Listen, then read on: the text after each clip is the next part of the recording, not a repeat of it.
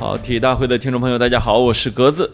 我是费德勒你 啊，格子把我邀请来了，做客你们中国，嗯，呃，你说你说的这个普通话，就感觉呃不但不但不像瑞士的啊，啊，都感觉都不像通州的。你没看现在那个看英超之前那些球员，我不是英超好看，全是这个英超好看啊，哦哦。你说的是中文，而且对对对，嗯我我我记得那那几年就是是巴黎巴黎圣日耳曼的球星给中国球迷拜年吧，啊。啊，还是巴萨，我给忘了啊。对对对那个内马尔上来说：“大家好，我说大家好，我是内马尔，哦，真的 呃，吗？我是内马尔。哎呀啊啊。然后还有几年前的时候，那个呃，有一个有一个塞尔维亚球员啊。然后他拿了应该是亚军，我记得是西里奇还是谁哈，嗯。然后那个德约科维奇应该拿了冠军，哦就他俩都在上海大师赛嘛。结果这那个现场主持人就逗那个亚军嘛，啊。说你说几句，你说几句中文，然后这个呃这这这不会嘛，然后然后就一句句的教他，哦然后这个到到到到小德的时候，那个他他那一句教啊，就只教了个什么，类似于我爱你还是什么了，还是什么啊我爱上海之类的，啊。然后到德约科维奇的时候，德约科维奇上来先用英语说，说我不想让他感觉到尴尬，但是，呃，就就类似于类似意思啊，就亲爱的中国球迷们，你们好，我爱你们，上来先报了一串儿，我，人家是刻意学过的啊，呃，就是他语言天赋比较好，就啊。爱练啊。对。这这个费德勒也是语言天赋特别好，啊，他说过中文吗？说过说过，啊呃，他是比较流利的语言，有瑞士德语，有英语，有法语，哦然后所以就是基本上差不多了，而且是啊。很流利，所以他经常在全世界各地打比赛的时候，就就就你是法语区就用法语说哦啊，然后要用英语啊，什么德语啊，什么都会啊，你看看比较流利啊，人家有有粉丝，这个就是正常的嘛，对吧？对对对对，嗯，我我就是缺在不会法语上，嗯，是你你濮阳话和普通话我感觉都还行啊，还行啊，嗯是嗯嗯，呃，我们上一期啊专门远程连线讲哎啊讲了费德勒这个退役决定啊，是然后老潘呢以为这事儿就过去了。对啊，我怎么会放过你呢？我都见到你了，我我我没想到退役是一个长期过程啊这就叫漫长的告别，啊！这次是正式退了吗？正式退役哦，啊！哎，他会打那种呃友谊赛或者什么之类的吗？哎，这个你问到点子上了。哎呦啊，真的有啊！呃，小小潘儿啊，你今天负责提问吧，我来了。你看看啊，就是我原来老看到啊，什么邹市明啊，什么什么什么，这我以为他们已经是职业运动员了啊，嗯结果说退役，哎，我退役，好好好，啊一扭头是又打了一个职业的，哎说是是另外一种职业了。哦，是是是，那他看来是以前是一个叫业余运动员，不是拳击不一样，啊拳击他参加奥运会体系和参加另外一种职业，这是这是体系不一样啊，是吧哎，对这个所以奥。运会不能叫职业运动员。对对啊对，我理解是这样啊。对但网球不一样，网球职业运动员非常简单，啊就是在 ATP 这个体系里面打，然后有积分，哦哦，是这么一个。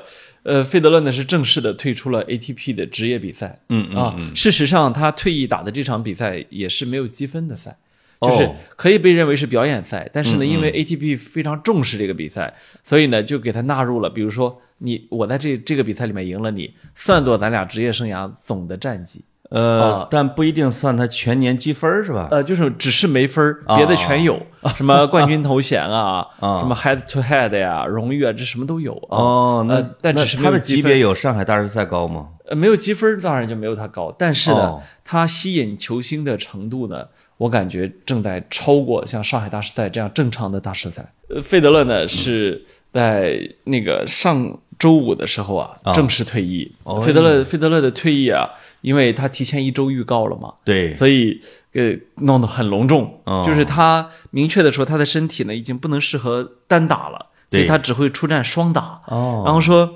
如果 Rafael Nadal 就是纳达尔啊，对，能够与我成为双打搭档的话，那我的结局将是完美的。哎呦，那到底他双了吗？他俩？然后呢，这个事儿呢，划分两头啊。哦这个纳达尔呢，实际上最近很长一段时间没出来打比赛，因为他老婆待产在家哦，明白了。啊。然后纳达尔基本不出门儿，嗯嗯在这种情况下呢，这个拉沃尔杯，我首先要介简单介绍一下啊。啊，呃，网球历史上只有一个人曾经拿过一年的四个大满贯，就是就是澳大利亚网球名宿罗德拉沃尔。啊，然后呢，以拉拉沃尔杯呢，实际上是一场表演赛，但这个表演赛的幕后老板呢是费德勒，哦，就是实际上是费德勒让拉沃尔杯成为的现实。哦，是这个意思、它啊。是二零一七年开始到现在，就是现在五五年的时间。嗯嗯，这五届呢，呃，他们是一个赛制是分欧洲队和世界队，Team Europe 和 Team World。然后呢，这个为什么分欧洲队和世界队呢？就是欧洲自信到说我们的网球 对聚起来就能够跟全世界所有其他的剩下来的打啊事实呢也其也确实是如此。在今年之前呢，欧洲队已经连赢四届，就是一共才四届啊、对，然后就、啊就没输过啊。啊然后今年呢，因为费德勒要退役，所以呢，他们就是费德勒一年年的想把这个赛事做大，他想弄他大，他怎么就是老板呢？他是投资人吗？他就是幕后组织者啊，组织者啊、以及你能看到拉沃尔杯现场的赞助商。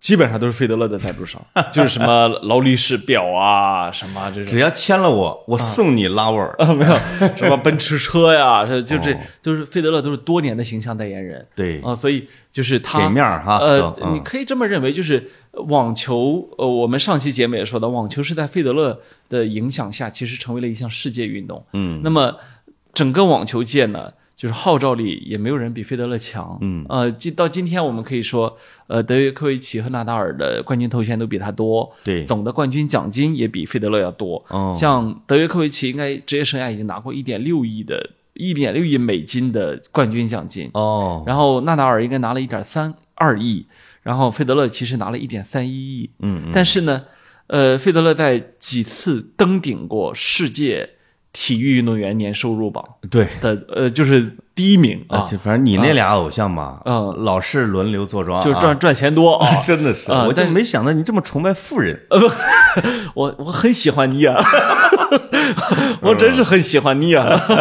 我排名第三啊，对，然后呢，呃，我我就说这意思啊，费德勒的这种强大的号召力啊，我看也也有一些节目或者是媒体专门分析过，说费德勒其实吸金能力很强啊。啊，当然，这个是另一码事儿。我我我们这期节目不分析这个事儿啊。哎，呃，如果你想分析的话，我还是可以跟你聊一聊。呃哎，我跟你说，我们饭圈就有这个特点，哎呦，我们比我们比自家哥哥关心多了，真的是他能挣多少钱？其实对他有多少个代言都能背菜名给背出来啊没错。啊，然后呢，呃，这个拉沃尔杯啊是一项团体赛，嗯，它呢基本赛制是一个队出六个人加一个替补哎呦啊，哦那么车轮战打三天，对啊，呃，但是今年的欧洲队呢是六个队员，两个替补哦啊。为什么两个替补呢？就是因为首先费德勒只打一场，啊，其次呢，其次呢，感人的地方就在于纳达尔也只来陪他打一场，哎呦，就是、哦是吗？就纳达啊尔真的要陪老婆在家待产。说你等着啊哎，你你晚点生，哎、啊我去哎、啊，哎对，所以所以他是真的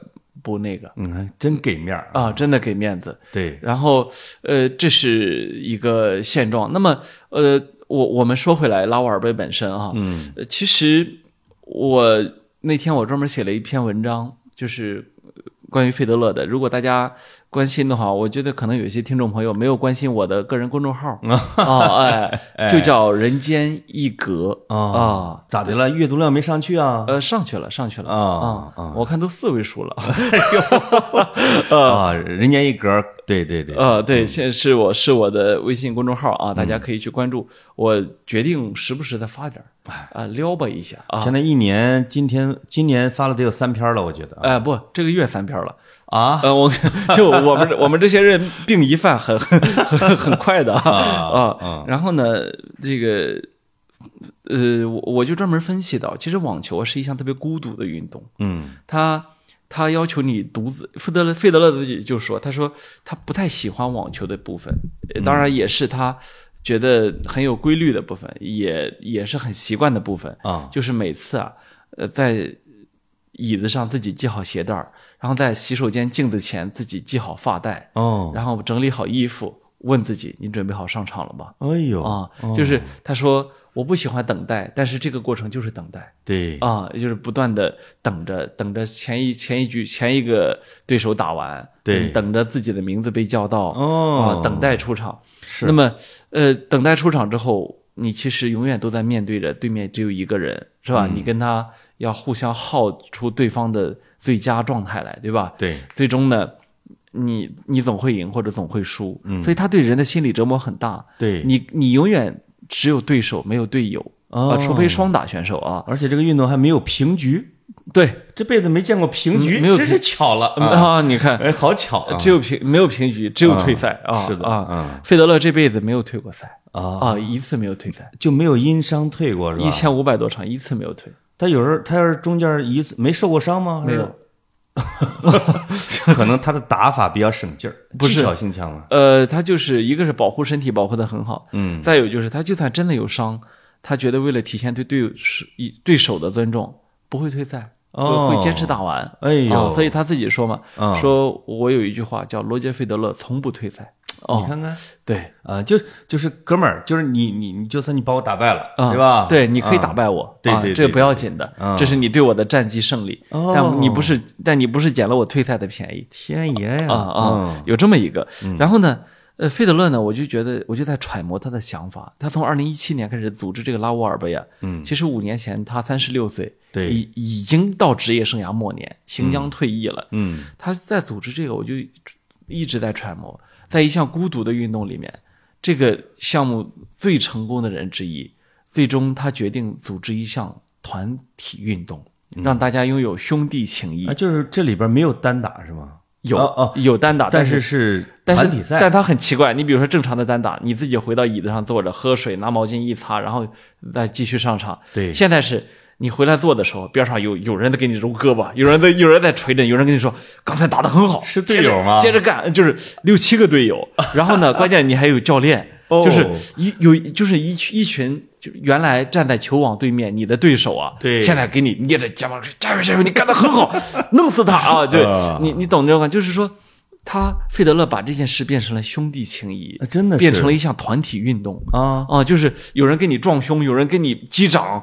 对哎有很有人在给你出主意说他这会儿反手有有漏洞。就是在场下，因为看见了嘛，啊你你要你要拼命的去攻他短反手这个短板，没就是错，他拥有了一种你你有了自己的 team，你有了一种巨大的安定感，啊它，就很像足球、篮球是吧？他是不是吸取了？因为他是从足球上吸取的灵感呢？我觉得是成功的把个人运动变成了一个团集体运动，团体运动哦啊，。然后最终呢，你的荣辱呢不由你自己决定，就是呃，应该是除了出场费之外，冠军奖金是一个人二十五万美元，哦，亚军奖金一个人十二点五万美元。哎，哎，就是说均分，这呃不一个每个人。呃对呀，均分嘛，大家平分，啊对对对，嗯。所以最终所有人的这个战绩加起来才是那个，所以你会特别自主的去为队友们加油。呃，啊而且每个人最多是是不能是那种什么中日擂台赛的那种哈，嗯我我可以横扫完就得了，是是吧？不能不能，不是啊那个啊，不是不能不能，一人挣挣一分就下去，而且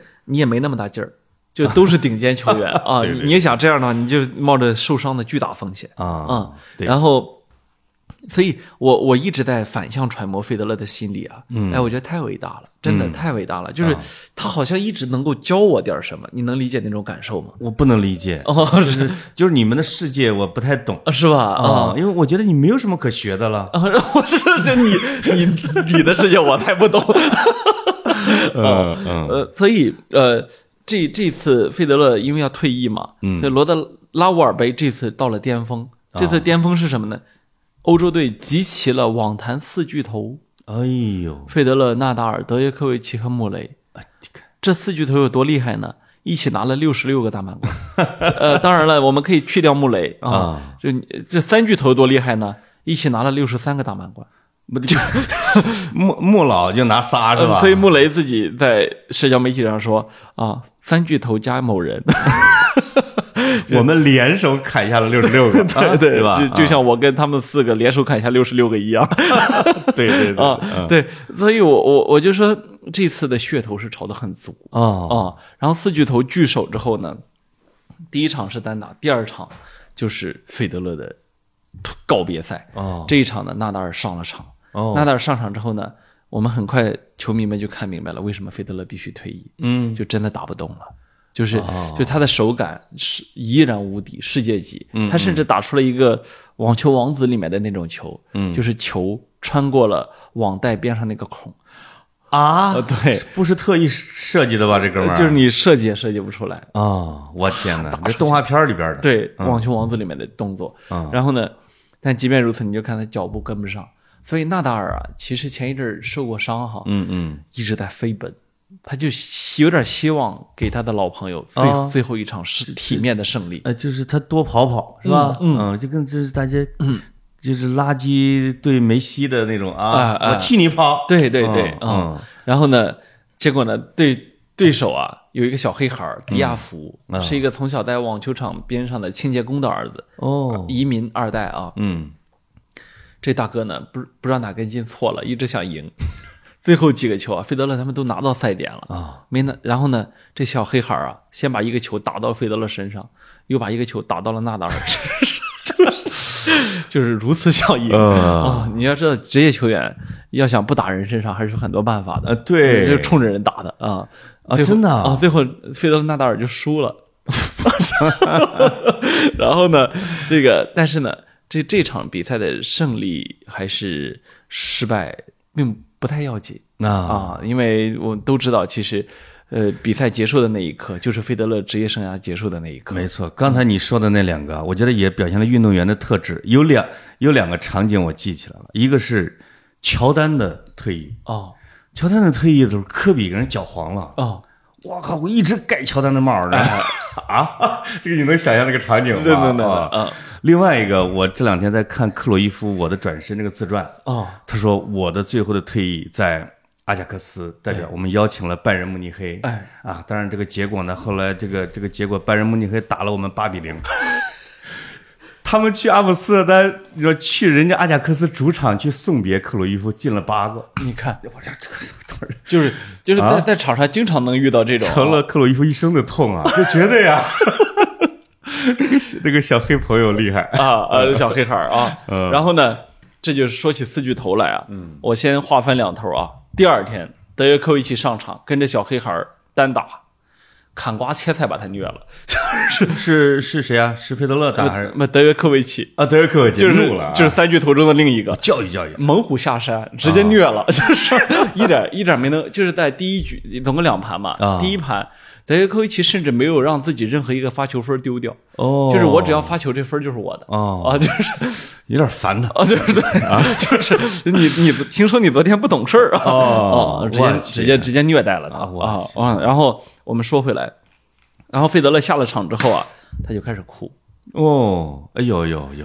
然后啊，大哭了啊！我啊嗯，你也开始哭。在黑暗中开始哭，哎呦，就是你知道吧，老潘，我不太我不太哭啊，啊，是是不是当着我的面没哭过？没哭过啊，这么多年了，嗯，这么刚强。啊，然后这个我爹呢，那时候刚刚买油条回来，然后正在那用山东话挨个屋门口那阴阳怪气的说，面坨带，面坨带阴。阳怪气的说，这油条就是热着好吃，油条就是这这这豆浆一会儿也凉了，哎哦。一个人没走出来，一直等你哈。不是不是等我，我在客厅里面，我就然后呢，啊，我就很我就很很开心，大家没人出来，因为我眼泪止不住了。因为他们是听到了你的啜泣吧？没有没有没有，我眼泪止不住了。为什么人躲到里边儿？这饭点儿都到了。我真没到点儿，哦，你是在站着饭桌？啊 没有我我在客厅沙发上啊，啊啊！然后嗯，那个那个窗帘没拉开，黑暗的环境，我哦，对着手机我就开始哭。哎呦，然后呢，这个不我没哭啊，他是眼泪自己自己，就哎我就我就感觉我两颗眼睛啊，哎，两只眼睛都在这这这眼泪啊，眼泪掉下来。然后哎，这个这个歌词该出来了。然后呢，这时候主持人就是拿着话筒，嗯费德勒呢提前好几天就给告诉媒体说，我给经纪人说了，啊，到时候不不许让主持人把话筒给我，就就不要、哦不要把麦克风给我不说话了啊哎哎，结果主持人把话筒他、控制不住。把麦克风直接给了他，嗯，啊，然后费德勒就一边抽一边哭，一边哭一边抽，就是最后说话说到就是不成句儿，哎就是断的啊。这个主持人，反正这场主持费我拼着不要了啊我也不能失去这个机会啊！哎哎啊，然后呢，就一直在哭，哎一边哭边说。但是呢，你就看出什么叫一代天王啊！对，这第二天他接受采访的时候，他说：“啊、我昨天说的应该面面俱到了，我我很开心自己把该说的都说了。”他就是一边哭啊，就是该说的人该感谢的还得感谢。一一点没少说。哎呦啊一点没少说。谢谢格子。没有，然后然后最后说到说说说是谢谢他老婆，说他他他是是是 could have stopped me many years，这这这啊，就是然后啊是他老婆嗯，是一个有东欧血统的女性，就是很刚很刚强的一个女人。哦，他老婆啊，我感觉还是想控制自己，不要是不要就是情绪崩溃啊，对，绷着脸，青筋都暴起了，红着脸。东欧硬硬汉不是硬硬婆啊！哦，这是一直在那也在那抽，到后来他老婆这冲下来，就就是他说完之后冲下来抱着他，就一直在亲他脸蛋儿啊，夫妻感情很好啊，老婆也伤感啊！哎我再也没有机会天天骂你们记者了。啊 没有，对吧？啊啊！因为我上期节目介绍过他们家庭关系，这一期就不再赘述啊。对对对，然后呢，嗯，这个这时候啊让人惊讶的一幕出现了，嗯啊，人类历史上目前为止大满贯最多的冠军头衔得主啊，Rafael Nadal，费德勒一生之敌，啊开始哇哇的哭。啊，真的吗？就是那种你知道他一定不是演的，因为他眼睛周围全红了，就是 就一直在那拿手在那儿抹啊，在那儿抹，然后呢这时候啊，欧洲队不是八个人嘛，对其他六个自自然的站在了后面，他和费德勒俩人坐椅子上，俩人啊，一个人是一个人一个就是。大几十万美金的手表，因为他们都是赞助商给的嘛。名名表的代言人啊，对费德勒是罗利呃是 Rolex，纳达尔呢是一个更贵的牌子哦啊，它不是这么大众化的啊。嗯嗯嗯，两个人啊，费德勒啊就是拿拿拿他戴戴着 Rolex 的手啊，就是紧紧的抓着纳达尔的右手，哦，然后两个人抓着抓着手啊就哭成了一起，然后然后大家就大家就说，嗯，他老婆又多余了。啊，对，这老婆就是这两年呢，大家都在炒费德勒和纳达尔的 CP，、哦因为他俩动不动啊就牵着手，就是比如、就比如说哦他俩呃留下了一张经典的老老头呃老就是老婆婆老妈妈牵手照，就是他有一个球赢了之后啊，啊，哎呦，费德勒和纳达尔两个人就狂笑着拉着手往前扭着跑啊，然后然后这会儿呢，他俩开始都哭着拉着手啊，天哪，拉着手哭，你知道吗？嗯，然后就德约科维奇呢就在后面就低着头，呃就是所以留下了一张三巨头经典的照片啊。哦然后呢，他俩就是拉着手哭啊，一直拉着手哭。这时候呢，主办方请出了一个一个一个一个女歌手啊就开始唱非常动情的歌曲。在唱的时候呢，整个网球场上被投影了费德勒职业生涯的回顾。哦，这时候啊，我说实话说，我哭的更大了，真的是真的是 very emotional 那个、那个那个时刻。嗯，然后我就看纳达尔哭成了一团，和费德勒，真的他俩他俩就是都哭的，你感觉失控了。哦，天哪！然后这纳达尔说：“陪老婆待产太无聊了，幸亏我来了。什么？然后这个我我我我必须要把纳达尔这条线儿说完啊！呃这这个这个赛后发布会，他俩一起出席的。纳达尔就说说说经历这样的时刻啊，说你真的会很动感情，很伤感，所以我真的就哭了。嗯啊，然后呢，他又说了一段惊世名言啊他说他说费德勒的费德勒的退役啊，带走了我人生中的一部分，很重要的一部”分。哎呀，他说：“因为那些，呃，无论是他站在我身边，还是站在我球网对面的时刻，嗯，都是我生命中重要的时刻。你老潘，就是我不知道你跟嫂子之间有没有这么肉麻，但是、但是我现在怀疑纳达尔跟费德勒是不是行婚啊？这两个人啊，但是是吧对，嗯就是就是好到这份上啊。然后呢，他俩费德勒又说说，嗯，我跟纳达尔商议过了，这拉沃尔杯之后啊，我要把女儿们都送到拉菲呃纳达尔网球学校，哦。就是现在欧洲最出名的学校叫纳达尔网球学校，嗯嗯嗯。Rafael Nadal Academy。啊。然后他说呃，我们俩都商议好了，回去我再跟米尔卡说一下。哦哎然后他，然后他们大家都说，那米尔卡说，那我走，是吧？对呀，啊，呃把孩子都送给人家了，不是这个这个，呃，这这叫二八，是吧？对这个我还没说完纳达尔。结果纳达尔这回到西班牙之后，西班牙当地的记者又采访他，就说到了这段，纳达尔又说，说我当时真的是情难自已。哎呦，然后他说，不过还有更糟糕的事儿你们没见过。哦，是吗？哎呦，记者说什么呀？说我回家之后啊，又自己哭了一鼻子。我的天，就说，我决定给自己的下一个出生的儿子起名叫费德勒。然后回回去之后又哭了一鼻子。哎呦，哦，你哎，你很少能看到两个就是有竞争关系的绝世高手关系能好到这样的一个程度。呃你你就盘点这些运动吧。我我我实话说，老潘，我我我岁数小啊，哦我一个都没见过，那可不就是关系好到这个份儿上的，没没有。因为你我你如果是一个世界王者，比如说迈克尔乔丹什么之类的，嗯，也没什么特别好的朋友。他的好的朋友是谁啊？都是那种，呃，成绩远远不如他的，对，对吧？而且哎而且他们好朋友往往还是什么？是队友，嗯就是始终在职业生涯中帮他的，是的而不是他最大的竞争对手，那你可不抢走他最多荣誉的人。纳达尔应该是前六个大满贯，五个是击败的费德勒。嗯，你你想，对费德勒来说，这是多么浓重的寄生于和生量啊！没错，是不是啊啊？。要按说应该是费德勒更有理由讨厌纳达尔，对是吧？嗯，他俩的这个头对头的成绩是十六比二十四，你看看，而且费德勒还是在暮年，就是从大差不多四五五六年前开始，才找到了打败纳达尔的方法，所以对纳达尔取得了一个我记得一正是五连胜，我就嗯这才改写的战绩啊！我记得，虽然我有时候偶尔会看一下这种网球新闻，我记得至少有好几年的时间，费费德勒打不过纳达尔，嗯，逢逢纳必输，就基本上我那时候看记者那意思，就费德勒该退役了吧？啊不是，尤其是在法国网球公开赛，呃，一次没赢，一次不赢，而且费德勒那些年很委屈，就在于说他每年的法网都能打到决赛，啊，但凡对手不是纳达尔，都都能走。费德勒现在的职业生涯的冠军头衔应该是二十大几个，对，就是在这种情况下，他们过去十年间成为了好朋友，而且越来越好友。费德勒和纳达尔自己互相都对媒体说，哎费德勒说。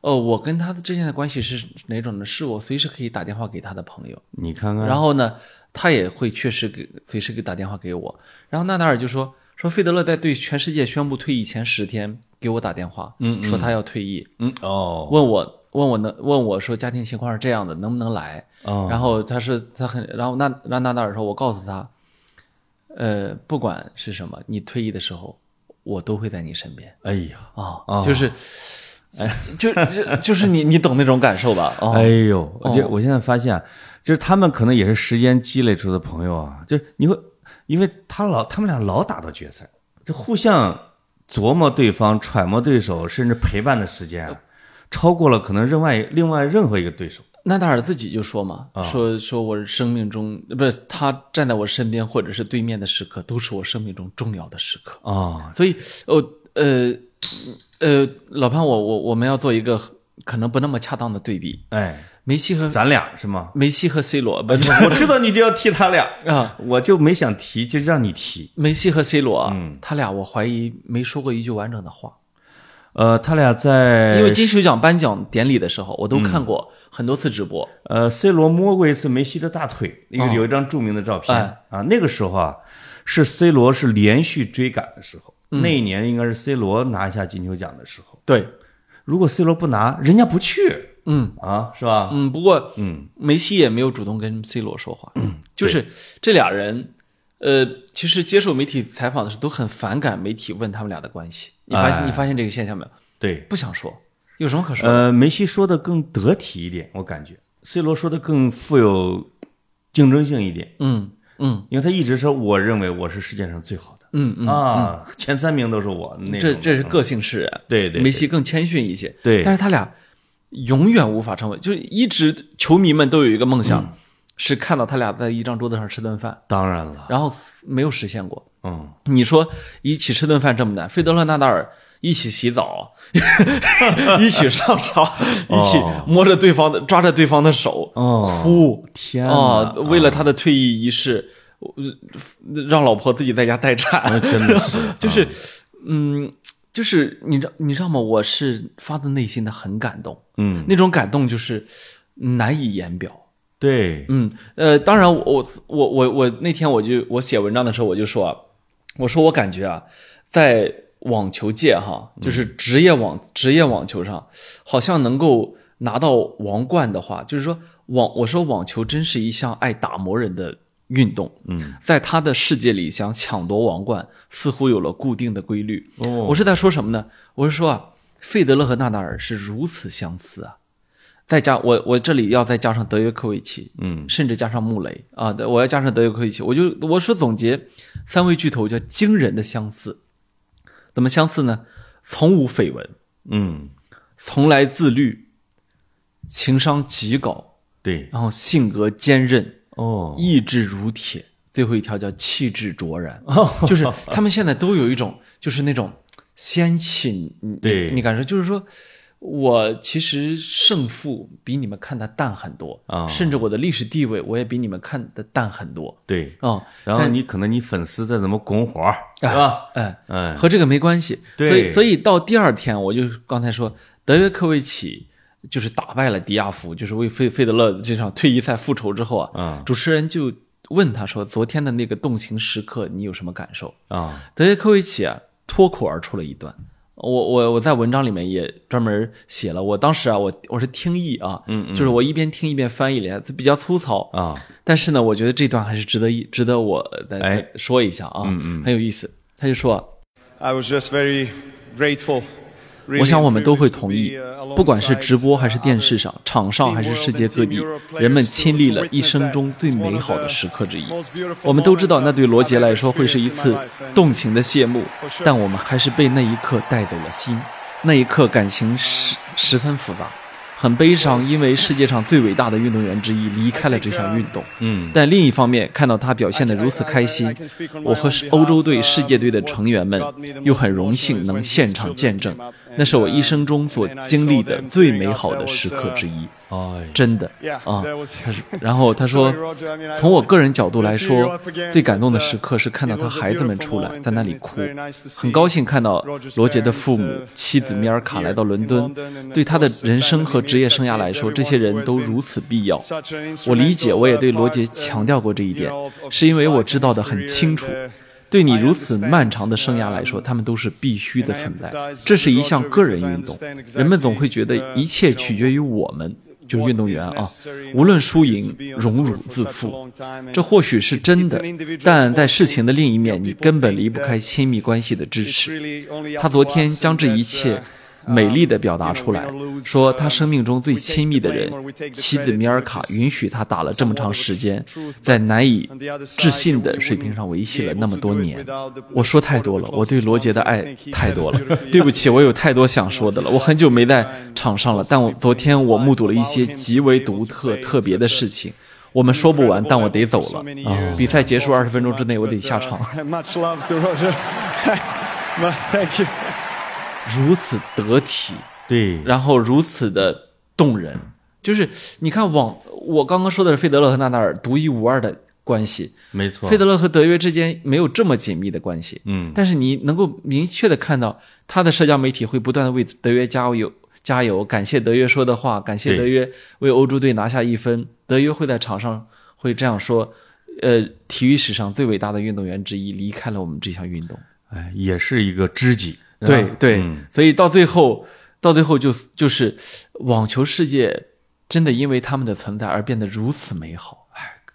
哎呦，确实啊，我只恨这个自己不看网球的比赛啊。但是你扫遍各种运动项目，说既是伟大的队友，呃，对手是吧？又是很知心的朋友，这里边不好找，很难找。这需要两个从虚拟的人物里面找。这需要两个人都有一颗敞开的心。哎，那我就问你了啊，嗯，它到底是这个这个项目所造就的，还是说这三个人就具有偶然性的就成了这样的一个关系？以后因为因为你会感觉到这好像也不是说很能复制的。你毕竟在网球界或者网球历史上，前面也没有这样的好到这个程度。对对对，啊呃，我我的感觉是两者兼有，呃就是一个原因是网球真的很孤独，你、嗯就是除了像费德勒、纳达尔这样的人，就是可以带着团队，带着甚至很经常带着家人，嗯，全世界各地的飞，因为他们有足够的钱。对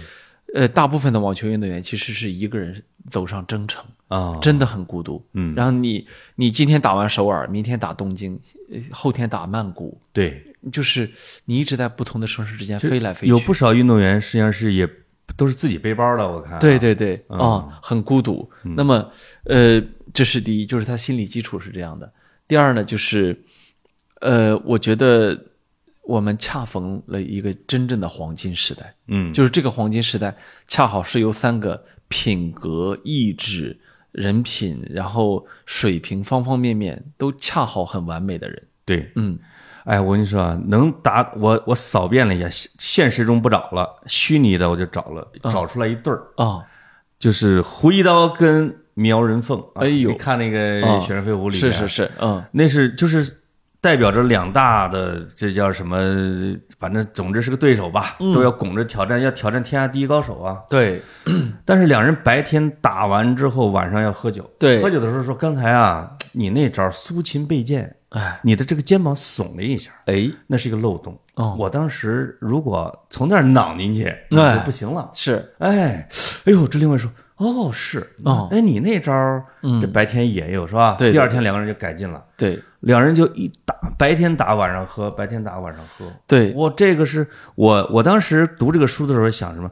别人不配跟他们交朋友，对，因为你理解不了没错。他这个事儿，是吧？我我心里还在想，就是我我想费德勒正是因为非常珍视这样的一种友谊，一种就是他觉得这很珍贵，嗯所以他其实创造的这个拉沃尔贝啊，是为所有人在创造这样的机会。哦就顶，尖球员啊，嗯其实你们真是在场上在争夺历史地位，对在互相厮杀。嗯，这一场赢了，你你就是二百，比如说美国网球公开赛，对你是冠军，你二百六十万美元的奖金，哦我一百我一百三十万，啊咱俩能差一百多万美元，对咱俩能是朋友吗？啊，是吧？但是我就能让你俩站在一个队里面，哎，能够成为真正的朋友，我为你的胜利而欢呼。这个赛制看来也是塞德勒塞呃费德勒创制的，是吧？对，啊，啊、这可能就是他基于对这个运动的理解，对，想做一个他梦想中的一个所以我所以我觉得他真的留下了很重要的遗产。啊，啊、当然，费德勒自己说说你们放心，我不会离开网球。就是我上一期节目说的，and finally to the game of tennis, I love you and will never leave you。哦，就是呃，他说他一定会呃组织很多的表演赛，嗯出来打，让大家能够继续看到他。哦他说我未来六到九个月就一定会组织一场。嗯说我也说我也会在考虑要不要去当网球解说员，要不要甚至要不要 那个什么，就是他。他就是不太想离开网球，对但是呢，我觉得他是慢慢的希望把网球向着一个自己心目中理想的样子去推动。嗯嗯就这一点呢，我倒觉得确实是很很很很感人。哎，这是一个，这是一个，我觉得推动了或者说改造了一项运动的一个运动家，没错是吧？那这个利益就高了。嗯，他的那些赞助商是不是都是终身制的？没有 没有，嗯你看他在退役之前拿到了优衣库十年的期那个合约，哦。优衣库肯定知道他不可能再再打十年，对。但是给了他十年的合约，哦，而且之前耐克一年给他一千万美元，嗯，呃，优衣库给他的是三千万美元一年，我天，也就是说这一个合同三亿美元。那优衣库的老板看来是他铁粉儿吧？呃，我觉得，嗯。我觉得，我觉得就是大家都意识到，其实费德勒这样的常青树是不会轻易的离开的，他他一定一直是全球媒体的一个关注的焦点，是一个宠儿对，啊，他他他是呃体育史上还还是比较独特的一个存在。啊。对，如果能够给连续十年，比以前还长的啊，嗯这肯定是根据他的历史定位做出来的。而且你会，而且你会想到，你跟你跟他签十年，这是这未来十年，他不会被狗仔队拍到劈腿，拍到在夜店，拍到吸毒，对拍到去各种损人品的事情，嗯，他不会被拍到，他不会做任何有损于你的形象的事情，因为他没有。而且可能他觉得我优衣库的顾客啊，所梦想中的那种形象，嗯，那就是费德勒那种形象。对，优雅的绅士，对啊就这种的，对啊中产或者以上的，其实提升了它的它的品牌定位。啊对对对，所以呃，某种程度上我，我其实现在特别的理解一种观念，就是说，你这么喜欢这个明星啊，你就特希希望他挣钱。当然，呃，到到今天的费德勒，你也不用再挣钱了，呃，他对已经是一个大富豪，超级巨富啊，嗯啊，他甚至哎，他跟梅西谁有钱？呃，他有钱。就呃呃呃哦呃，就是你别看梅西家族那么能敛财，对就是这两天巴萨不是爆出来那个梅西之前签的那些合同嘛，对那确实是吸血虫一样的那种要要钱的方法。对，但是费德勒的商业帝国不是梅西可以比拟的，啊就尽管足球这项运动更大，对，呃，费德勒，我举一个简单例子，他三四年前吧，我记不太清楚，他投资了一个运动瑞瑞士的运动品牌叫 On，哦，呃，现在今天中文叫昂跑，啊，这牌子很贵，啊、我已经买过它好几双鞋了。啊，就因为费德勒投资了啊难，怪你这么穷，你知道啊吗？你都是周边呢，你 我是我是反权儿。啊。然后呢，费德勒花了差不多四五千万美元，拿到了百分之三点五的股份，哦，然后现在差不多值个值个四四四三四亿吧，嗯嗯呃，三四亿美元，因为这个 On 上市上市了，哦。在他购买之后，然后呃，而且股价翻了三番，嗯所以费德勒其实自己是一个在投资上面，在商业经营上面非常厉害的人啊哦，他他在钱上大家都不用担心，但是与此同时呢，我还要说，呃，费德勒、纳达尔和费德勒和纳达尔吧，两个人都是非常典型的，呃，就是热爱自己的祖国，嗯。热爱到什么份儿上呢？就瑞士其实是个税奇高的国家，哎，呃，都都知道哈，对，因为费德，因为瑞士是希望大家的贫富差距小一些，嗯，呃，对富人征非常重的税，对，呃，费德勒坚持没有把自己让自己搬离瑞士，哦，就是他收入虽然高，但是可能其中的一一多半是交给了国家的。我觉得大家会知道这个税有多高。我嗯。看那个呃，我的转身啊，就是克洛伊夫那个，他说我为什么从荷兰去了西班牙？嗯，因为我在荷兰我的职业生涯的收入的百分之七十五，嗯，要交，对这自己就剩下个四分之一啊。，对对对，啊、越越发达的国家可能越厉害吧。对对，呃，像瑞士就是离谱的高了嗯啊瑞士的富人现在简直是 富不聊生啊！但费费德勒嗯坚持没有离开瑞士啊他他就就是交税呗啊，对对对，咱那有什么啊对，嗯，他就觉得也可以算作一次变变相的一个慈善嘛。对对对，你的税你肯定是大众所用。是是是啊，这是一个，这是一个。再有一个就是，呃，我我我我最近这段时间，我重新看了费德勒职业生涯的中的很多很多的比赛场次，嗯。呃，我也看了很多人剪辑的，不同人剪辑的，比如说费德勒生涯百家球、啊么十家球、什么五十家球，我基本上都都看了，啊。我能看的我都看了。啊，包括四大满贯致敬费德勒的视频，就是我最近看的这东西太多了。我说你这两天或者你这一周啊，你你像个呃泪人儿是吧？嗯呃哭的有点多啊，。没有没有，我前几天我我把我我说梅西那个进球的时候，你是不是也哭了？没有没有，我不，啊我我我最近比纳达尔哭的还少，啊我就就那一次。然后呢，但是呢，你如果最近关注我微博，你会发现我点赞了差不多得有一百条吧，就是全部都是啊啊比如央视对他做的那个什么退役报道，安妮海瑟薇对对他发的那个什么，对，然后还有一个球员呢叫贝雷蒂尼，啊，他是你给念两句啊。他是一个意大利的球员，嗯意大我长得也很帅啊，嗯，但是很比较性感。然后呢，他呃，他就在场上说，他说他当时哭了嘛，啊。他说我我情绪激动，那我告诉他们为什么会哭啊，说因为每个人都在哭哈，对，说我告诉他，我选择成为网球运动员是因为他，他可能不知道，但是当我还是个孩子的时候，他在罗马打球，我试着偷偷溜到中央球场，因为我没有票，我哦，就偷偷偷溜进去看费德勒。嗯。他昨天晚上我睡不着觉，就是费德勒退役之后第二天，那昨天我睡不着觉，原因之一是因为他在我肩膀上哭泣，我想。这是真的吗？这可是费德勒，你你哦你能想象吗？就是就是费德勒趴在我肩膀上哭，老潘，你猜你猜我会怎么样？哎呦，哎，你怎么老收集这种的啊？因为嗯你你好像前几天也给我讲过一个梅西的球迷，也是他国家队队友的故事，哎，对，说那个哥们儿，我看你你重复了几句，那哥们儿也更优美，我感觉。呃，我一会儿再说那哥们儿，啊是吗呃我先说完，哎，我先说完这个，啊就是，然后呢，又有一个挪威球员叫鲁德，啊这大哥呢，他接受了一期播客的采访，嗯呃，然后那个他接受那个播客采访，他告诉那主持人说：“我今天是推了罗杰费德勒的饭局来来来参加你这个播客录制。”那主持哦，人、真的吗？主持人直接说：“你是个傻子吗？” 对呀、就是就是你在想什么那？哥那哥们儿可能是太守约了，不，那哥们儿比较、比较梗啊，就是哦 挪挪威人很梗。把主持人气着了。他有多梗呢？嗯他前不久，他前不久打美打美国网球公开赛，他他处在下风，啊然后呢，他有一个球啊，好像是两次弹地还是怎么着，还是反正总而言之呢，主裁判没看着，嗯对手也没看着，他给裁判说，那那球那球我我输了，哦 就就是他处在下风哦啊，就是即即将要拿不到自己的第一个大满贯，真是一个 gentleman 啊。啊，就是就是老出这种啊，嗯，这是个性，嗯个性球员。啊，这个费德勒他连续十九年，就是我说的没呃球员不是球迷评出来最受欢迎的运动员嘛，对，他也是连续十几年球员评出来的最受欢迎的球员。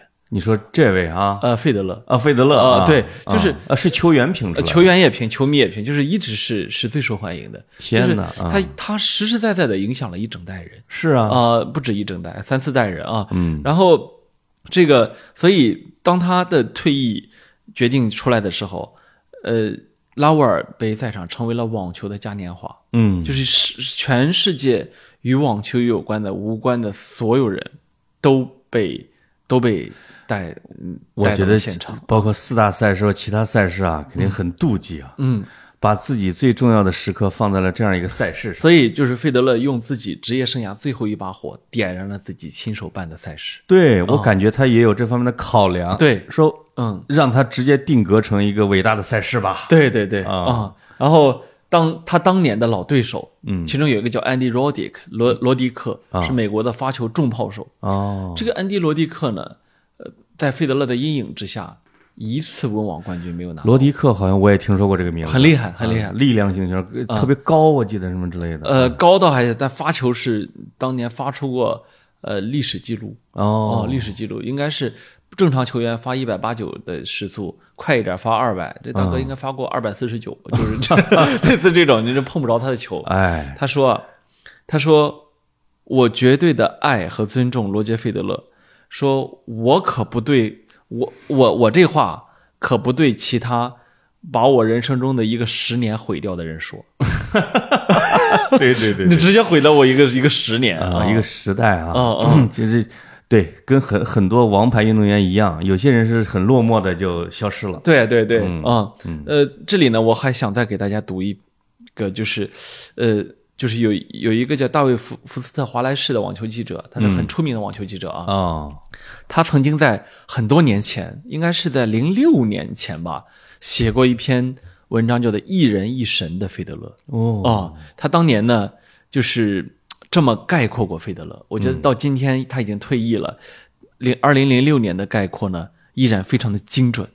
他说，有关罗杰·费德勒先生更多的信息，他的背景，他在巴塞尔的故乡，他父母对他的才华明智且不加剥削的支持，他的少年网球生涯，他早年间因脆弱和脾气所招惹的麻烦，他深爱的启蒙教练于2002年的突然离世，如何既打击又磨练了他，并助他成为现在的自己。三十九个单打冠军（括号现在已经一百零三个了啊），嗯八个大满贯头衔（括号现在二十个了），对陪他参赛的女友（括号这在男子比赛中实属罕见）做出的慎重承诺，与之保持着罕见的稳定关系，以及对各种艳遇的从容处理。（括号这在男子锦标赛中闻所未闻），也就是说到二零零六年为止，只对一个伴侣忠诚，并且跟其他女的艳遇都从容处理，远离，在男子锦标赛中闻所未闻。然后我接着读啊，他那老一套的禁欲主义，钢铁般的僵硬、坚硬、良好的运动员精神，显而易见且全面的正直、深思熟虑、慷慨解囊，你都可以搜到。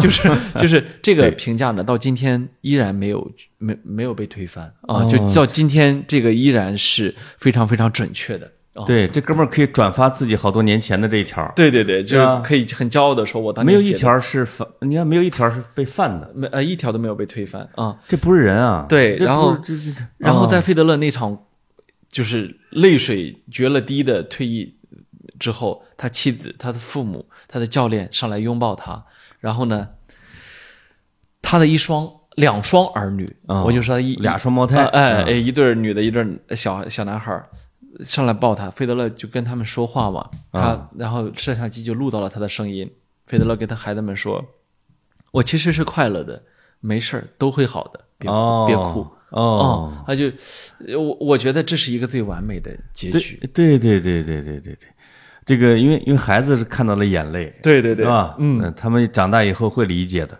对，我有，其实我有一个小，呃，我想啊，他是跟他是瑞士人有关系吗？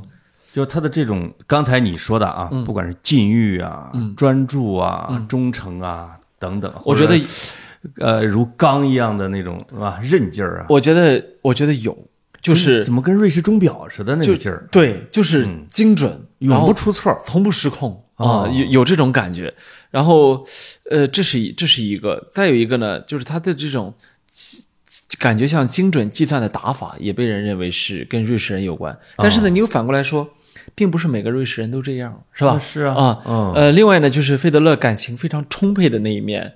呃，也也很多，就很动情。他我刚刚念的，你可能注意到有一段说，二零零二年他启蒙教练的突然离世，对如何既锻炼又折磨了他。对，这个说的其实是当年啊推动他走上职业生涯的，叫做皮埃尔。哦啊这个皮埃尔教练特别特别的好。嗯嗯，这个费德勒，费德勒呢，就是终于在他推动下走上了正轨。呃你你想，费德勒是一九九八年走上的职业走上的职业网坛，嗯，然后到二零零二年，他已经打入打了四年的时候，已经小有名气了。对那时候已经排名二三十名，是二三十位的一个一个运动员。嗯他呢就建议皮埃尔去南非旅行。南非是费德勒妈妈的老家，哦，呃，费德勒多年来做慈善，一直都都是在南南非做。嗯嗯，呃，皮埃尔就去了，然后呢，在南非他出了车祸死了。你看，所以到我就说，呃，当我去回顾费德勒的职业生涯的时候，其实我有过那种眼眶湿润的时刻。嗯这个时刻呢，我记忆中其实只有两三处，一处是，呃，二零零九年费德勒第一次拿到了法网，让我们知道他的人生从此没有遗憾。嗯嗯，呃你是在那个时候哭的，还是说你想起了那个时刻？啊，不就是那个时刻，你会觉得、哦啊啊，然后呢，再一个呢，二零一七年的澳网，他五盘大战复仇纳达尔，嗯拿到了那年的澳网冠军，然后，呃，那也就是他职业生涯的第二十个大满贯冠军。哇，啊，然后正式让人类进入了网球进入了二十这个时代啊，男男子网球。嗯再有一个时刻是我很多年前看他的一次采访，也没有很多年了，现在也有人扒拉出来，可能就是去年前年，就是一个女记者忽然问他说：“嗯，说说你怎么去去去去回想皮埃尔啊？就这个教练，嗯。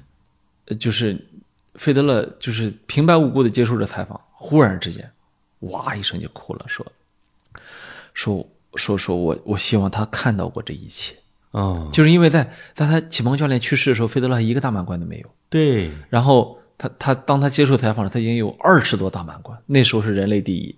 他说。这个女记者也够那啥的问的啊，就是嗯。戳人，忽然就是嗯。平白无故脸上一下子就就就就就就哭了，啊。也可能，反正因为这个人是一直是他是很念兹哈，哦。就是。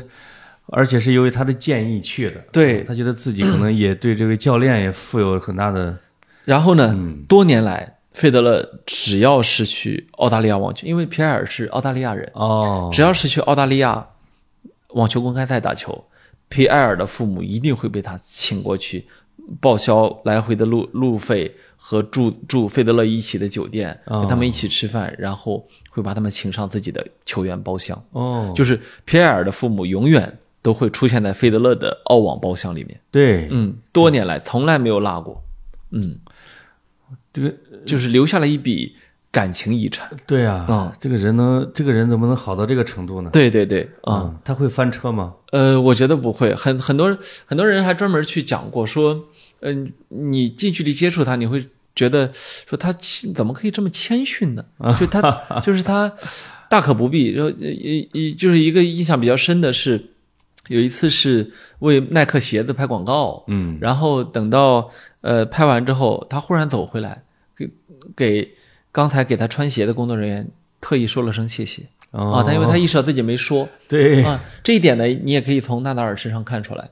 今年纳达尔在温网早早的被打出局，嗯，然后那就那那正常球员就直接离开嘛。纳达尔纳达尔离开酒店的时候，你感觉他在酒酒店前台工作人员、保洁阿姨，然后这各种各种呃助理、什么服务人员，挨个跟人家握手、拥抱、哦合影。都是他自己走进去，比如说那个服务服务台的前台，他会一直走到最里面去，确保跟每一个人都拥抱过。如果没有费德勒，纳达尔也是个完人呐。不，他现在也是，就就是我们假使如果没有费德勒，纳达尔可能在这个网球界也是一个至高的形形象存在啊。是，就是在很多年，所以我说纳达尔为什么哭得这么伤心哈？我觉得有一个人说的很好，说其实纳达尔整个职业生涯没有一天没有费德勒的陪伴，就是因为他从进入职业网坛开始，费德勒就在，啊，然后他纳达尔都快退役了，对。然后费德勒才退役，而且我们看到的是在球场上他们的对垒啊，或者什么拉手啊，你训练里边，你的生活中，嗯，你时刻都在，嗯，因为你的教练会一定要有一个假想敌啊，你那边就是费德勒啊，每天训练就是假定，然后那个人可能还要模仿啊、费德勒的打法，对，啊，让你来体会，是是是。这个嗯。嗯。这个他们呢，当然也有过剑拔弩张的时刻，嗯。啊，比如说当年纳达尔的教练托尼叔叔，就嗯。Tony Nadal，、然后在场边对纳达尔进行违规指导啊，哦。然后呢，费德勒就直接冲着他的包厢嚷了一句。Is that all right, Tony？啊，然后就是哦行吗？啊，能这么说吗？啊，哦，，对，所以也有过剑拔弩张的时刻，但是时间越推移，伟大的冠军，嗯你说这个违规知道是什么？就是教练在越界指挥了，教练不允许说话，在对对对对在在比赛的时候，当然啊。现在改了，现在可以说话可以了啊可以知道了啊。嗯哦哦，啊、那么呃，时间慢慢的去让你变成一个更好的人，让你更理解别人，让你更宽容别人，嗯是。让你更愿意拥有一段呃朋友关系，而不是一而不是一一个终生的敌人。哎。就就我觉得这个特别的好。嗯。哦，就是我们经常说拼到最后拼的是人格啊，经常这样说哈、哎一个运动说拼到，因为双方的潜能和技巧已经都达到巅峰的时候，你最后拼的是，哎呀，你对这个世界的爱，你这个都是看《小李飞刀》里边看的啊，说你武功怎么能到你至高的境界呢？嗯，是因为你有博大的爱啊，你最后才能成为一个最后的第一的高手什么之类的。对对对。那可能用到费德勒身上也是也是适合的。哎啊，所以呃，我们为什么要用两期节目来说费德勒？哦，我就是想看他未来翻车不翻车。你要你要照我说，我能说一年，我我我我，你说过两年之后我再录一期，我就不信啊，我就不信了哦这不是人吗？嗯，有点进入到了中国的儒家里边的这个圣者其这样的一种感觉。其实你看啊，我的理解是，他恰恰是因为他是个人，哦，一个人会珍惜自己认为珍贵的东西，嗯，嗯，就恰恰因为是人是吗？哦、就是谦逊是很珍贵的。你现在戒掉了很多的不良的恶习，跟他有关系吗？我不良的恶习也不多呀，我好像真不算多的啊啊，他他对你，他对你啊，就是事实上的影响，已经发生过的影响有吗？有很多啊，很多很多。就是你这么飞扬跋扈的一个人啊，就是怎么能够跟费德勒这么水乳交融的？我就我我跟你的看法不一样，我就很谦逊我觉得我很谦逊，我我说的已经很少了。我第一次，我第一次看到你臣服于一个人 啊啊，呃真的啊，不是臣服，你知道吗？就是呃折服。呃不 不是，就是说呃，我我我我觉得小威廉姆斯在他退役的时候说那句话说的特别好，叫 “Thank you for being you”，就是谢谢你成为你。哦。哦，就是我觉得说的太好了，就是、对啊，谢谢你成为你，让我觉得让我知道这世界上有人可以这样做到，哎。有人可以在重压之下，在聚光灯之下，在巨大的名利场之中，嗯。在人类最佳这种诱惑之下，在一切的一切外界的冲击之下，你可以一直成为你。对呀、啊，这是第一句，谢谢你成为你。不迷失，对吧？嗯，啊、成为一个这么好的你，让我感觉这世界真的很美好，对这世界真的很棒，这世界上有人可以做到这样子啊啊、呃，这个第二句是。呃，费德勒退役赛上，因为有很多中国球迷也在场，甚至有有的我还认识啊。最后有球迷有什么就等等等吧，我我也不赘述。但是呢，嗯，他他们里面有人举了一个很长的标语叫，叫叫就 A 三，应该是大概意思是说，It's an honor to be your fan，就是很荣幸喜欢你，哦。很荣幸成为你的粉丝。哦。所以我所以我我我我会觉得这是很真实的心境，对，就不是说对这个人呃顶礼膜拜，嗯。也不是认为这个人就比我高在哪里去，对。而是仅仅觉得这个人的存在本身，这个人陪伴了我的青春本身，是十分美好的一件事情。哎，我觉得你刚才说的这一点是特别有价值，因为这个时间的这么长的时间段啊，是是一步一步看着他从一个普通人啊。修炼成神，对。吧？我们不说他生来是神啊，对，真的是可以能够指导一个年轻人成长的，对，这个就厉害了。嗯，嗯，他很大的影响了我，并且，呃，对我的另外一项一个影响是我我很不喜欢运动的，真的，我真的很不喜欢运动。对你能看得出来啊？我看不出来，我看不出来。哎就好多人问我格子会踢球吗？嗯我都说会。呃，就是他梦里会，就是就是我我我觉得游泳很游泳很烦，就是各种准备很麻烦。对然后我觉得跑步既无聊又孤独又累，又让对我的心肺造成挑战。对就是但是因为因为这么多年喜欢费德勒，我真的对网球成瘾。就是哦他给了我唯一的一项运动，嗯呃，我我我跟你说，我网球成瘾到什么份儿上？就是我最近两三个星期没打，啊因为因为各种其他事情，又以及回家什么什么出，毕竟是一个呃需要呃一个场地的运动。嗯呃，也以及以及需要队友，对呃，需需要对手。然后我我我回北京之后就馋到，就就是不就就挠脚，你知道吗？哦啊，就脚挠地，哎啊，就就非我的球友们已经被我安排的明明白白，什么十十一呃四个小时，这么近就是必须啊，你对跑题大会都是没这么认真过。呃从来没有啊，哦对，而且我发现了啊，我现在已经分出了梅西和费德勒的高下。哎，梅西远不如费德勒呃，反正不如啊啊，不如是吧啊，啊不如啊嗯啊，对，梅西没办法，天生是天才。呃，我我是很欣赏他，呃，对，也很喜欢他，是啊，嗯，但有点不太正常。呃，不，但他没影响过我，他不好影响，他连话都不会说。是 啊，他只是在被巴萨撵走的时候哭的稀里哗啦的，像个孩子，他们像个孩子，他们欺负我，对，真的是。非要我离开这儿。啊！你你不太能看得出那种非常成熟的男人的那一面。嗯，但是我最近发现，我也同意一些球迷的看法，梅西现在说话越来越仙儿了。哦，就是胜负完全看淡，真正的就是那种极致享受足球，哦哦，就是那种，没有人在逼近他了，嗯对吧？自从 C 罗折戟以后，没有人在逼近他，就他也就这样了。嗯，嗯，他他现在踢球就是一天到晚夸队友，啊，就当他越放松，他踢得越好。啊啊，一天到晚说，哎呀，我们还有好多细节得做啊，就是，但是你看他在场上踢球，就是动不动的散着步摇着头，忽然之间啊，就 就是他进入了一种大仙儿状态啊，对对啊对对对，啊半仙儿了啊，尤其是这个呃，阿根廷有一场友谊赛，哦国家队啊啊，我看到了这个近两三年来最美的挑射。是是啊，这个挑这个挑射太好了！以前以前的挑射排名第二的也是梅西的，嗯。呃因为他是个挑射天王，我觉得。哎哎，他自己他自己关于这个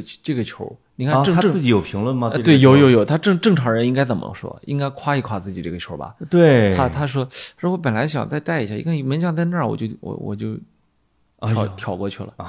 就是。你看看，就是不值得一夸。不是他都不知道这事儿怎么夸啊！啊对对对哎对对对但是费德勒是个语言大师啊啊嗯啊，他的那他他的方方面面表达都很得呃体，给人类社会人啊建立了一个标杆儿。啊如果我是教皇啊，啊我就给他封一个圣徒，啊大家去学，哎对吧？你有有有点早啊。等他去世之后，我封他为啊叫圣徒，啊呃在这个大殿里边还是有这样一应该有这种七十二贤这种位置。啊我觉得费德勒应该是能排进去的。呃，我觉得也用不上，这也没必要神化他啊。就是我始终还是把他当做一个自己别给自己留尾巴。最熟悉的陌生人。我希望未来十年，费德勒有点让我震惊和让我开心的东西啊，啊，展现出他一个男人的一面。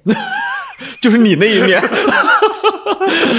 你你还没提呢，我一直在等着梅西的小粉丝哦给他的爱情之信呢。嗯，就是当然，这些人很厉害啊。啊，就是呃，这一期的阿根廷国家队找了一个小小孩儿啊，哦叫恩卡，去，大家一看之后都震惊了，怎么有这么好的中场？是在踢阿根廷国内联赛的吗？呃，他是本菲卡队的，哦啊啊，是葡萄牙本菲卡队的啊。一看这中场是必须带世界杯去，这绝对是绝对主力，就在场上踢球就是那种，天哪，以前没给招进来。，对，年龄小啊。我的天。结果呢，？大家大大家翻出来说，又是一迷弟。就现在整个阿根廷国家队啊，全是梅西的球迷，这不说了。但是这这小孩啊，又属于那种情况，就是看着梅西的球长大的对，啊，因为梅西三十五六啊，他是真看着他他长大，多他可能他二十。有没有二十我都不知道啊。哦，那正好啊，梅西十六岁进入一线队嘛。然后大家然后大家就看。说这个看完了那篇文章，嗯我我也发给你看了，文章确实很优美啊。是的，球迷们纷纷就评论了阿根阿根廷国家文科高考状元，文笔真的好。是我我十五就写成这样啊，是是，自从这个姆巴佩哎。说啊，美洲足球已经落后了之后，哦，我的个天呐，不光是巴西，还有阿根廷，一波一波的小孩都出来了。哎，是真的是多啊，我觉得他这句话会会给欧洲足球惹来滔天大惹惹麻烦，惹大麻烦。看到欧洲队格外来劲这绝对！卡塔尔世界杯，我现在觉得赔率前两名，我不是说我心中的赔率，啊不是巴西就是阿根廷。啊啊，就是内马尔和梅西必有一人捧得大力神，嗯，这俩人到现在还都没有人拿到呢，啊！得有一个吧？啊，啊 谁谁谁拿到谁是金球奖？我真的现在觉得啊，呃，在梅西身边的内马尔比以前的内马尔更好了。对他在大巴黎的前些年迷失的一塌糊涂，他是真的展现出了做一个男人的一面。啊，太男人了他。对，但是自从好像梅西来了以后啊，他体重也轻了，嗯，踢的也好了，也更无私了。这个赛季场均造俩球吧，真的也 也多也不多啊。是哦，感觉这两个人啊，就是也是手拉手的那个劲儿。哎如啊，我觉得内马尔是没有配得上纳达尔的这样的一个进步，啊，是吧？如果真的是说内马尔在皇马啊，或者说那他一直在巴萨，啊，他目睹着梅西成为天王，然后目睹着梅西慢慢的老去，他来接过担子，两个人的友谊可以贯穿一生，这也是、绝对是一个佳话，没错。会成为两代球王。如果是这样的话，，对对对。啊，可惜当时做了一个错误决定，可惜了。啊哎，嗯，没事儿，我们呃这一期呢说到这儿，我关于费德勒的退役啊，我们可能最近就聊这个，但是我实话跟你说，老潘，啊，我真的很想接着聊下去，就是我知道。就是我呃，我觉得我到现在两期节目下来了，还没聊完呢。我还有太多东西没说了，我觉得还有第三期，要要挖一些深层次的内心的东西。嗯，不着急，嗯，是吧？我们可以。可以就内心戏来一期，这一期的题目可以叫做“格子三哭费德勒你 这啥玩意儿？这”，又又又三哭 掉呢还是四哭 啊？别闹别闹，我要是来个结语啊，最后说个结语。哎小李飞刀成绝响啊，人间不见楚留香。哎这是大家这个祭奠古龙写的一副联儿。哎我觉得这种潇洒和飘逸可以送给费德勒。哎嗯，嗯，好，我的画完了。好的好的啊，谢谢谢谢，哎，这两期费德勒啊，我深刻的理解啊，就是为什么于谦儿上台根本就不用做功课，没错。因为郭德纲一个人说完就得了。不，我都不想让你说话，我都觉得你多余。下边有一个评论，嗯就是第一期的有一个听众的评论，气着我了，啊我差点给他删了。啊、你让格子多说点儿，你看，我的妈呀，我说了百分之五啊！还让他格子多说点儿，你搞什么啊？嗯，我想为他点赞，他说出了我心里话是，吧？你翻翻那条那个评论，你去给他点个赞。我去加他好友。好，好，谢谢大家，再见。